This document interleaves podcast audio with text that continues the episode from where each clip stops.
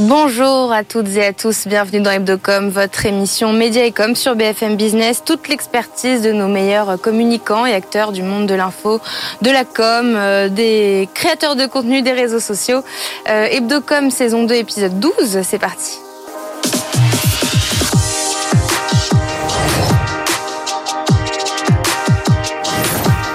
BFM Business et CB News présentent Hebdocom, Rebecca Blanc-Lelouch. Au sommaire aujourd'hui, 15 ans d'expérience et à l'origine d'énormes succès sur la toile, 400 créateurs et plus de 20 marques numériques en France ont fait le bilan de Webedia aujourd'hui et sa directrice générale Michel Benzedo est mon, invité dans un instant. Comme d'habitude, Simon Tenenbaum passe en revue pour nous toutes les news d'Hebdocom. Et puis pour finir, l'émission événement de la semaine a été diffusée hier soir. Cyril Hanouna, le nouveau parrain du PAF, complément d'enquête, a enquêté. Il y aura-t-il un avant et un après pour l'animateur? Et Qu'en est-il pour son image? C'est notre décryptage du jour. Mais tout de suite, j'accueille mon invité. Nous sommes au lendemain du Creators Show, une conférence événement consacrée à la Creator Economy organisée par Webedia. L'occasion pour nous aujourd'hui de comprendre l'évolution et la vision du groupe sur ce marché. Bonjour Michel Benzeno. Bonjour Rebecca. Merci d'être dans Hebdocom avec nous aujourd'hui. Vous êtes directrice générale de Webedia. Alors racontez-nous comment s'est passé ce Creator Show qui a réuni certains de vos talents, du youtubeur Inoxtag jusqu'à Jamie en passant par Domingo, l'animateur phare de l'émission Popcorn. Euh, C'est un peu la consécration pour Webedia à ce show finalement Complètement, alors d'autant que c'était euh, la deuxième édition cette année. Au Théâtre de la Madeleine qui était comble, on avait 1200 inscrits et 800 euh, personnes. Euh, et en public, c'était assez nouveau. On, avait, on a réussi à, à, rassembler tout l'écosystème de la production, des diffuseurs, alors bien sûr des marques majoritairement, et puis des créateurs, beaucoup de jeunes aussi qui sont venus, des, jeunes étudiants qui sont aussi fans de, de nos créateurs. Euh, et euh, tout l'enjeu aussi, c'était de réunir sur scène euh, l'ensemble des créateurs de contenu les plus emblématiques du marché pour illustrer la professionnalisation de cette, de cette industrie. et je peux vous dire qu'on a fait un sacré chemin par rapport à l'année dernière. Et donc c'était à la fois très vivifiant, très créatif. Et très voilà très très dans la transformation du modèle du modèle talent avec des talents qui sont presque devenus des producteurs aujourd'hui. Et donc vous dites que vous avez fait un sacré chemin par rapport à l'année dernière. Finalement, comment ça évolue aujourd'hui? Vous, votre travail au quotidien, c'est de, de suivre et c'est d'accompagner les jeunes générations par le biais de vos, de vos créateurs.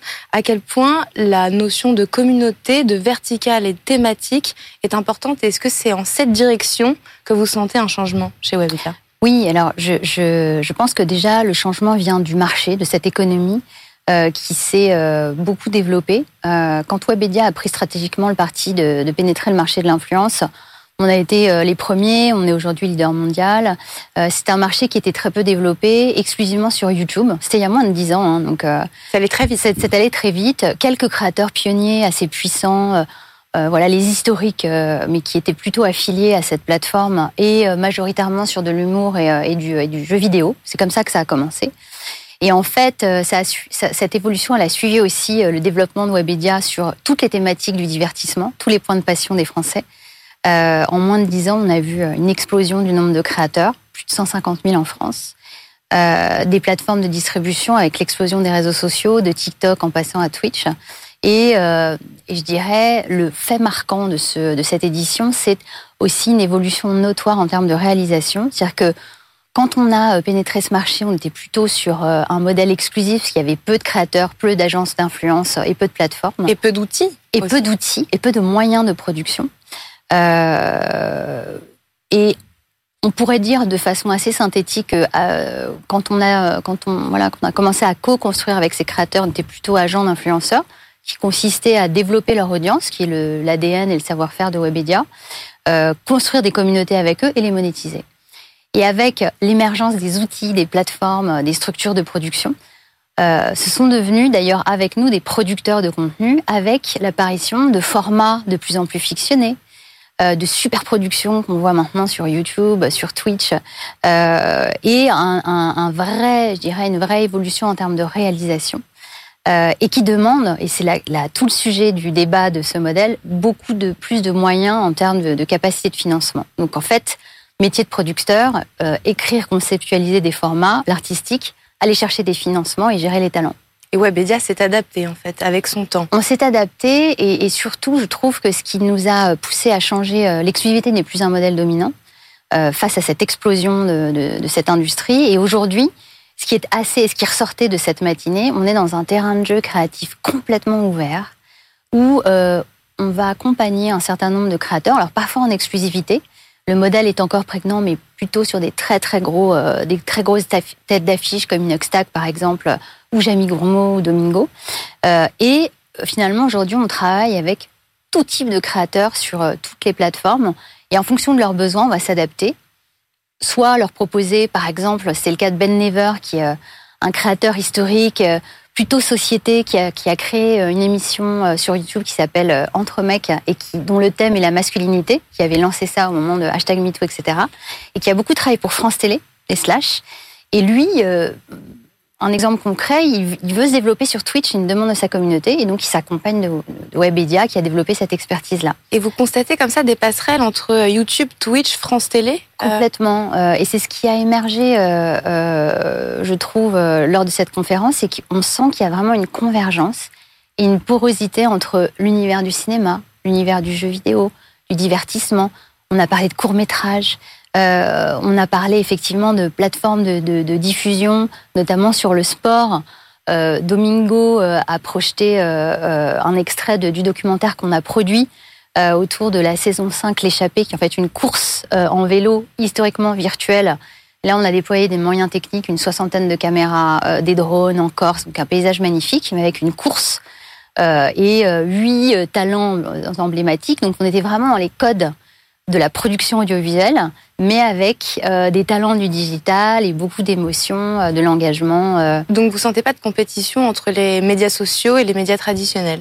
Je, je crois pas. Je je j'ai pas envie de parler de compétition. Je, je, pense que je suis une fervente. Je, je, crois beaucoup à la convergence de ces de ces univers.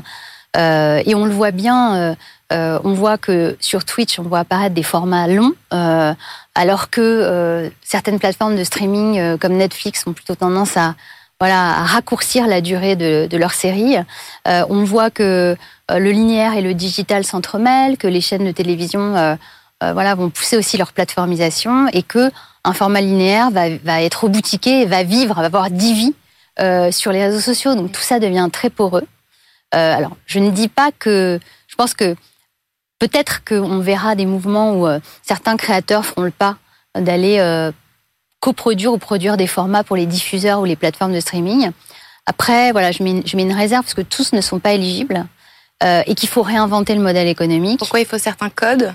Il faut, il faut, il faut, il faut des codes, il faut, je pense, une spécificité, il faut un ADN, il faut une légitimité, il faut aussi pouvoir parler à une large audience.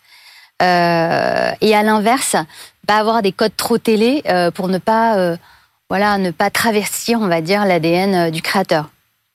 Webedia, c'est aussi 20 euh, marques, euh, de Allociné à Dr Good jusqu'à Pure People, qui touchent 30 millions de visiteurs uniques en France et qui génèrent plus de 350 millions de vidéos vues.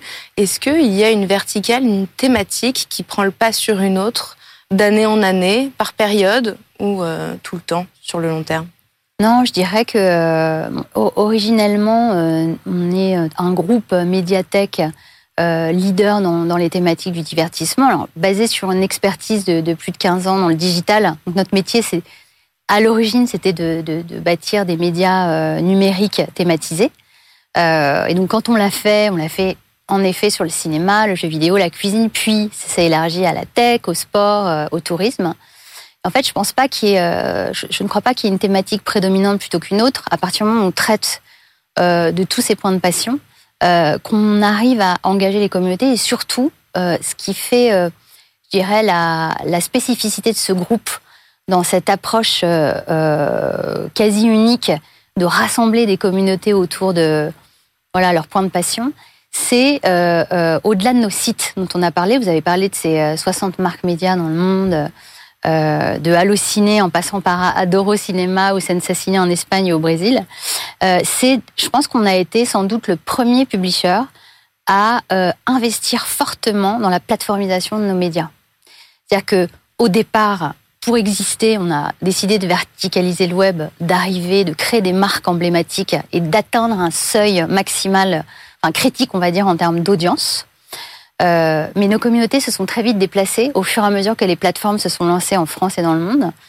Et très vite, on a migré et, on s'est entouré euh, d'équipes de social media managers, de voilà, de, de, euh, de, de, stratégistes qui connaissaient, enfin qui connaissaient les codes de chacune des plateformes et qui sont, et qui vont maîtriser toute la chaîne de valeur. C'est-à-dire un Allociné aujourd'hui, euh, on est passé d'un statut de journaliste à un statut de producteur, puisque typiquement un producteur sur Allociné, il va produire une quinzaine de contenus qui peuvent vivre sur euh, TikTok, Twitch, euh, Twitter, Instagram, Snapchat.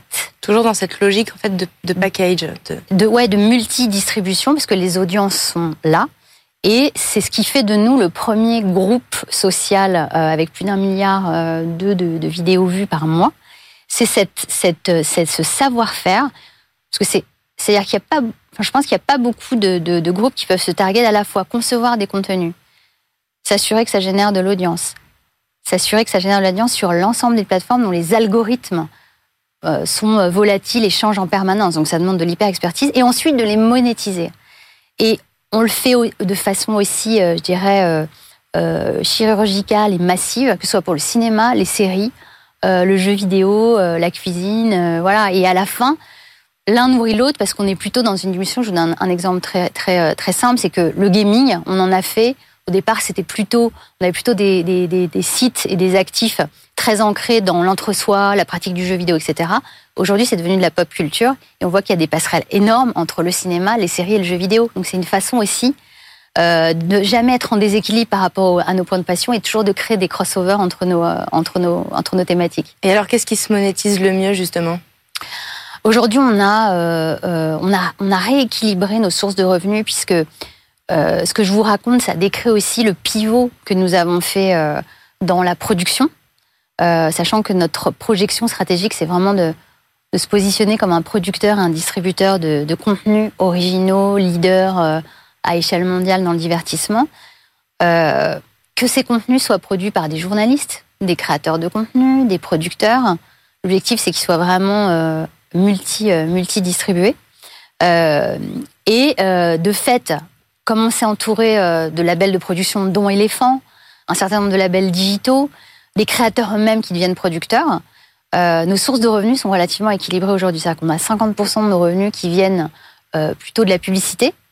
Euh, voilà, on va monétiser nos audiences massives euh, et proposer du ciblage assez massif à nos, à nos, à nos, à nos partenaires. Et euh, produire et distribuer des contenus pour des marques. Et la deuxième source de revenus, qui est à 50%, c'est plutôt de la production de contenu pour des diffuseurs, des plateformes de streaming. Et, et voilà. Et donc aujourd'hui, c'est plutôt euh, c'est plutôt équilibré, très équilibré. Et avant, c'était euh, les marques, les majoritairement, voilà, majoritairement la monétisation de nos audiences. Donc, c'était très dépendant du marché publicitaire. Et aujourd'hui, on a rééquilibré entre euh, voilà pub, production, distribution. Euh, parmi vos projets également, tout comme les chaînes du groupe Altis d'ailleurs, Webedia lance plusieurs chaînes fast sur les oui. Samsung TV+. Qu'est-ce que ça va vous apporter? Puisque ça reste dans votre logique des thématiques, mais euh, est-ce que ça va vous rapporter de l'argent? Euh, alors déjà, nous, on a toujours anticipé euh, les usages, ce que je vous racontais sur euh, la plateformisation de nos médias, et heureusement qu'on n'a pas attendu justement euh, la multiplication de, ces plateformes sociales. On a fait ce pari et je crois qu'on a eu raison. Les faces, c'est un, une obligation dans le sens où d'abord, nous, on a des marques ancrées dans le divertissement. Et bonne nouvelle, le temps de divertissement euh, a encore de très longues années devant, elle, euh, au regard de l'explosion des réseaux sociaux, des jeunes qui les surconsomment, etc. Donc nous, on continue à, à surinvestir euh, tous les canaux de distribution, quels qu'ils soient. C'est une façon pour nous de faire vivre nos marques, notamment Allociné, qui va être l'une des premières, Popcorn, Épicurieux sur le savoir.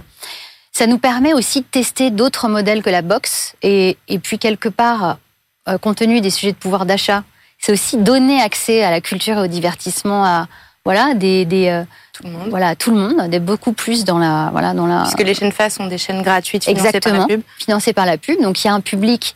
Et regardez le mouvement aussi des, des, euh, des plateformes de streaming comme euh, Netflix et Disney+, Amazon, ils y arrivent aussi hein, au modèle au modèle avec pub. Euh, et pour nous, c'est plus un test. Euh, on cherche pas forcément à, on l'a pas fait pour aller chercher un business économique parce que dans ce cas-là, il faut vraiment le faire à l'échelle à l'échelle du groupe, mais si c'est probant, on déploiera la distribution de nos marques dans, enfin, le plus largement possible, puisqu'aujourd'hui on est présent dans 15 pays. En ayant le plus de chaînes face. Exactement. Merci beaucoup, Michel Benzeno, d'avoir été avec nous aujourd'hui dans Hebdocom. Vous êtes directrice générale de Webedia. Tout de suite, c'est Simon Tenenbaum qui passe en revue pour nous toutes les news d'Hebdocom.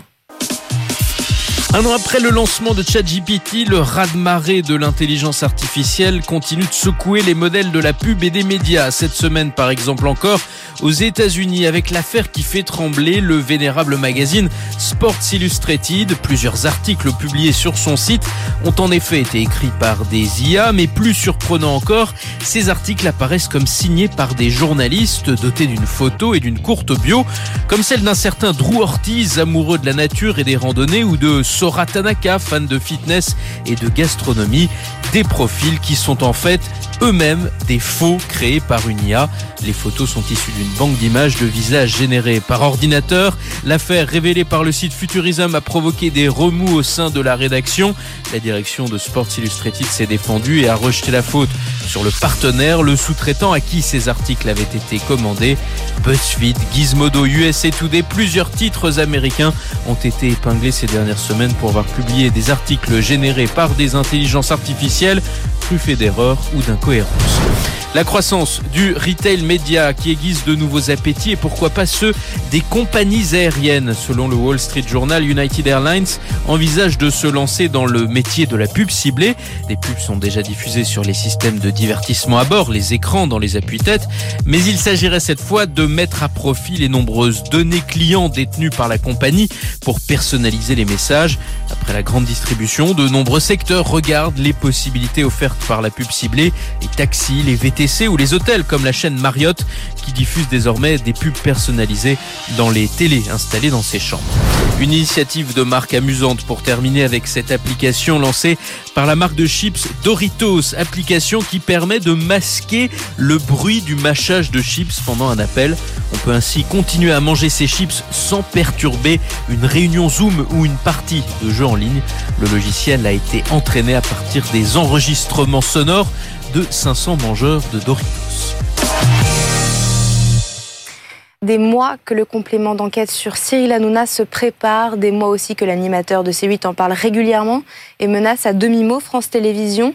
L'émission intitulée Cyril Hanouna, le nouveau parrain du PAF, a été diffusée hier soir sur France 2 et on va en parler avec mes invités du jour. Bonjour Victor Bourri. Bonjour euh, tu es présidente de Backbone Consulting et Sixtine Moulet-Berthaud. Bonjour. Bonjour Rebecca. Tu es fondatrice du médial Crayon. Merci d'être avec nous euh, aujourd'hui. Et c'est euh, ce nouveau numéro du complément d'enquête qui nous a donné envie de faire ce sondage sur nos comptes BFM Business cette semaine. Craignez-vous l'influence de Cyril Hanouna? Et la réponse est quand même assez mitigée puisque 46% de nos votants affirment craindre cette influence de la part de l'animateur. On regarde la bande-annonce du complément d'enquête et puis on en parle juste après. Apparemment, on prépare un complément d'enquête sur moi. Au début, il était ravi. Puis complément d'enquête a enquêté et l'a inquiété. Je vais vous dire la vérité, ce complément d'enquête, et je vous le dis ce soir, vous allez voir, ils vont le faire, ce sera la fin de complément d'enquête derrière. Portrait de Cyril Hanouna, le bouffon devenu roi. Un trublion désormais courtisé par les milliardaires et qui tutoie les politiques. Comment ça va, président? Ça va très bien. Coup de pression, bidonnage, réseautage, complément d'enquête sur le parrain du PAF, la plus grosse machine à buzz de la télé. C'est dur, hein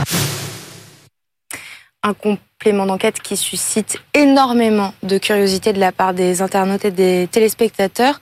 D'abord, avant tout, pour vous, pourquoi autant de curiosité, Victor? Euh, Pourquoi? On voit en fait qu'on arrive, et votre sondage le révèle, c'est probablement celui qui a le fait le plus euh, parler, le plus d'interaction, d'engagement depuis que vous avez lancé l'émission à la rentrée. Absolument, je confirme. Et euh, on voit parce qu'on a, on a le sentiment qu'on arrive à l'apogée de la mécanique Hanouna, à savoir une mécanique d'émission qui fonctionne beaucoup sur le bad buzz, mais qui se retourne souvent assez favorablement quand on analyse sa réputation aujourd'hui, sa réputation, à savoir sa notoriété. Euh, donc la, somme de, de, personnes qui parlent de lui et son image. Donc son image est assez controversée aujourd'hui. On a vu que sa mécanique euh, fait que l'image sert toujours sa notoriété. Euh, le deuxième point, c'est que pourquoi ça fait autant parler, c'est que ça implique, là ça sera le, le, le complément d'enquête, à révéler qu'il y a un condensé d'interactions avec d'autres personnes qui font énormément parler. Pardon. On l'a vu sur son plateau, que ce soit l'année dernière avec le député Lou Boyard et ses insultes, on l'a vu avec les policiers de la, de la Bravem, enfin qu'en était des faux. Et, là, on arrive progressivement à, un sujet qui, qui condense et qui cristallise tous les sujets qu'on a pu voir tout au fil des années autour d'Anouna. Et en fait, on se rend compte que euh, cette mécanique, en fait, elle est assez, elle est assez forte puisque, en fait, l'autre point, c'est que euh, elle sert aussi les interlocuteurs de Cyril Hanouna. On voit que Lou Boyard a une, une, une exposition assez, assez phénoménale. Euh, si, euh, et, et, si, si, on, si on est un peu, ouais, si on est un peu cynique aussi, même l'État s'en sort. C'est que je tire un peu le trait là aussi, mais à coup, à coup d'amende euh, de l'Arcom, l'État s'en sort aussi. Donc en fait, il y a une mécanique en fait qui fait énormément parler, euh, qui, qui, qui fait interagir beaucoup de personnalités qui ont de l'influence. On, on, a vu Booba hier dans, dans, le, dans le reportage, et où, où, tout, où tout le monde s'en tire. Et ça marche. il y a eu plus de il y a eu plus de 23 millions euh, d'impressions sur euh, le tweet du journaliste, euh, du présentateur, du présentateur de, de, complément, d'enquête. Le hashtag complément d'enquête a été utilisé plus de 200 000 fois. Enfin voilà, c'est un vrai succès. Donc c'est un peu le système Hanouna qui arrive à son apogée aujourd'hui. Voilà comment on pourrait l'expliquer. Cette mécanique-là. C'est la mécanique là, Moi, ça ne m'étonne pas du tout parce qu'il faut quand même pas oublier qu'en termes de statistiques, ça fait entre 1 et 2 millions de vues par émission, c'est-à-dire l'une des émissions de télévision les plus vues par jour, ce qui est énorme pour euh, souvent juste en dessous de quotidien. Exactement. Et pour enfin, Cyril Hanouna à la base n'est pas journaliste, donc il renvoie quand même au placard entre guillemets des grands présentateurs de télévision où c'est leur carrière parce que ce qu'il a réussi à faire est quand même très fort, ça faut le reconnaître. Après, ce qui est dérangeant, c'est que si ça avait été une émission de divertissement, c'est-à-dire que on, on, part du principe que c'est là pour divertir et pas pour informer les gens, et donc c'est normal qu'il y ait un petit peu des trucages, que voilà tout ne soit pas naturel et ni neutre. Ça, à la limite, ça n'aurait pas posé de problème. Au problème, c'est que c'est considéré comme un média. Cyril Hanouna n'est pas un journaliste. Les chroniqueurs ne sont pas des experts sur les sujets qui sont traités. Donc forcément, bah, parfois il y a des manipulations, des choses qui ne sont pas forcément très euh, très clean niveau journalistique qui sont euh, mises en avant. Et en plus, comme l'objectif de l'émission est de faire du buzz, donc sur des sujets très clivants, sans aller en profondeur des sujets, forcément que bah, Cyril Hanouna est devenu une personnalité à abattre pour des millions de personnes. Mais, donc en fait, le, le, parti pris, donc cette mécanique dont tu parles, c'est j'ai une mauvaise image, mais tant que j'ai une image forte et une, une notoriété forte. Il, euh... il, a construit sa réputation comme ça. À force de travail, c'est un travailleur, enfin, c'est une force de travail énorme. Les, les audiences, tu le rappelles, Sixteen sont extraordinaires, près d'un million sept en moyenne euh, quotidien le, le, rattrape. Et ça va être un, un, sujet probablement. Mais à force de ça, il, il représente près de la, mo la, la, moitié des recettes publicitaires de C8. Donc, deuxième point, il a le soutien d'un groupe et d'un capitaine d'industrie qui est Vincent. Qui il Vincent a non Bolloré. seulement le soutien, mais peut-être un petit peu aussi le pouvoir. Euh, le pouvoir, mais en tout cas, ouais, le, le soutien. C'est-à-dire qu'il a encore le, il a encore le champ libre. Et, et on parlait des amendes tout à l'heure. Les amendes sont à chaque fois, en cumulé, on approche bientôt les 10 millions d'euros ouais. euh, qui sont payés par par ces huit, dont par Vincent Bolloré. Et donc, et aussi sa force peut-être et comment il a construit sa réputation c'est aussi d'avoir su créer cette espèce d'agora, de simili agora, où en fait tous les Français euh, de tout, de tout, de tout bord étaient invités, notamment ceux qui, euh, enfin, en, essayant de ramener une audience qui quittait un peu les urnes, donc en, politisant, en, en, polarisant notamment son, son, audience grâce à ces invités. Et les hommes politiques l'ont parfaitement compris. On compte plus les hommes politiques qui sont à la fois venus euh, présenter leur programme pendant les présidentielles, des intervenants, enfin on pense à Mélenchon, on pense à Ségolène Royal récemment, à Marlène Schiappa, enfin Zemmour, tout le monde est passé par là. Et c'est cette, en fait, il, il, a, il, a, il a ce pouvoir parce qu'il a, il, a cette capacité et cette, et cette puissance à, à capter l'audience, l'attention. Et alors, est-ce qu'il va y avoir un avant et un après ce complément d'enquête, si on doit, euh, en comparaison, penser à ces autres aux autres polémiques, comme Louis Boyard par exemple, où il a été sanctionné, des amendes à répétition, etc. Est-ce que ça va avoir le même effet sur lui, c'est-à-dire bon bah en fait je m'en fiche et je continue ce que je fais parce que ça marche, ou est-ce que là pour le coup ce complément d'enquête va révéler certaines choses qui font que euh, il va y avoir un avant un après? Moi, je, je pense qu'il y aura peut-être une petite différence parce que ce qui est problématique dans ce complément d'enquête, on l'a bien vu hier, c'est les menaces, les intimidations, et ça, c'est quelque chose qui est difficile à pardonner, même à accepter. En revanche, je ne pense pas que ça va détruire son émission. Au contraire, ça le rend encore plus clivant. Donc, clivant veut dire encore plus détesté, mais également encore plus adoré. Et c'est tout le principe. Après, tant qu'il a enfin rien fait d'illégal ou tant que c'est pas prouvé. Donc en fait, tant qu'il personne ne porte plainte contre lui, bah, je pense qu'il continuera sans problème son émission. Parce que les menaces aujourd'hui, c'est un délit. C'est un délit, mais après, faut que, il faut qu'il ouais, faut qu'il y ait un procès. Les amendes sont payées, les audiences sont là. Tant qu'il y aura des audiences, le jour où il sera vraiment menacé sera le jour où en fait, bah, quotidien le dépassera totalement. Il y aura une chute d'audience pour une raison purement euh, télévisuelle, on va dire. Mais euh, aujourd'hui, c'est trop fort. trop fort, et, fort. et, surtout, euh, Cyril Hanouna, qu'on l'admette, c'est un, un, un excellent communicant. C'est-à-dire qu'en termes de communication de crise, il arrive toujours à faire d'un d'un scandale. On a l'impression qu'il va rentrer dans une crise dans laquelle il va pouvoir, pas pouvoir s'en sortir. Et en fait, cette force, et c'est des règles assez classiques dans la gestion de, de crise. C'est comme quoi quand il prend la parole à l'antenne. Cette capacité à transformer en fait un scandale. C'est que ça, c'est que des bad buzz, que des scandales, de transformer le scandale en polémique. On prend récemment l'appel au boycott euh, mm. qui a été fait de boycotter TPMP décalage, il crée une, polémique qui est en fait si vous boycottez euh, TPMP, c'est que vous êtes antisémite, trop fort. Et, et c'est ça en permanence. Après, il y, a des, il y a des scandales qui préparent pas, qui préparent pas suffisamment, mais il a cet art du, du, euh, du pas de côté euh, qui lui est propre. Et donc un avant, un après. Euh, là, on l'a vu comment il a communiqué de lui-même sur l'émission. Donc, il l'a annoncé lui-même.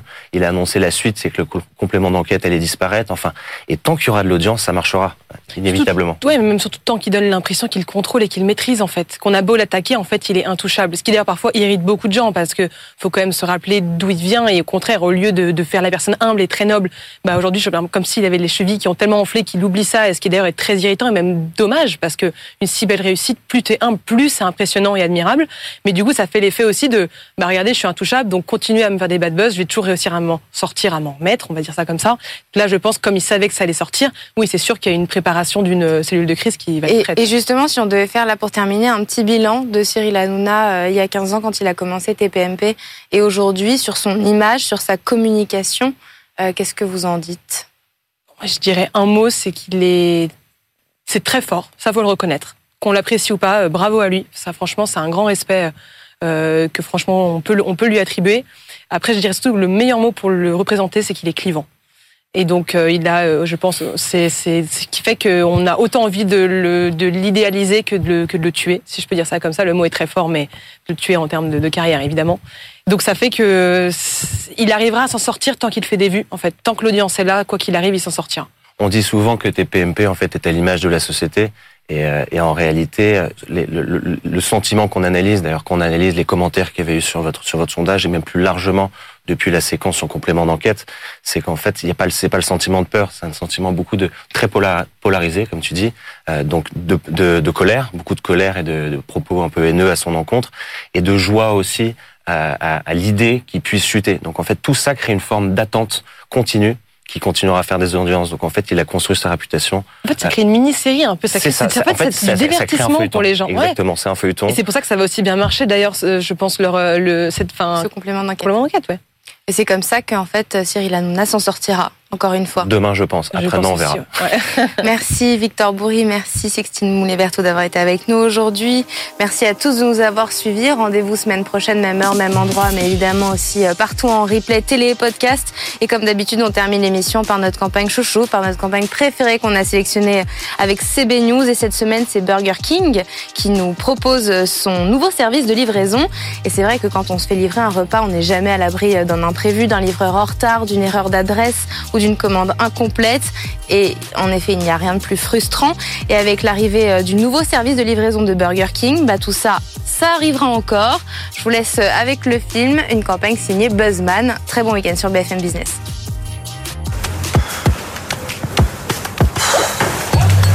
Allô, oui, bonjour. C'est votre commande Burger King, je suis arrivé. J'arrive là. Vous êtes bien au bâtiment B? Il y a un bâtiment B? Oui, oui, j'arrive. Désolé. King Delivery, la livraison avec les mêmes défauts que les autres. Oh non, j'ai oublié les sauces. Sauf qu'en commandant avec la BK, vous profitez de produits offerts de promos exclusives et vous cumulez des couronnes. Mmh, Burger King.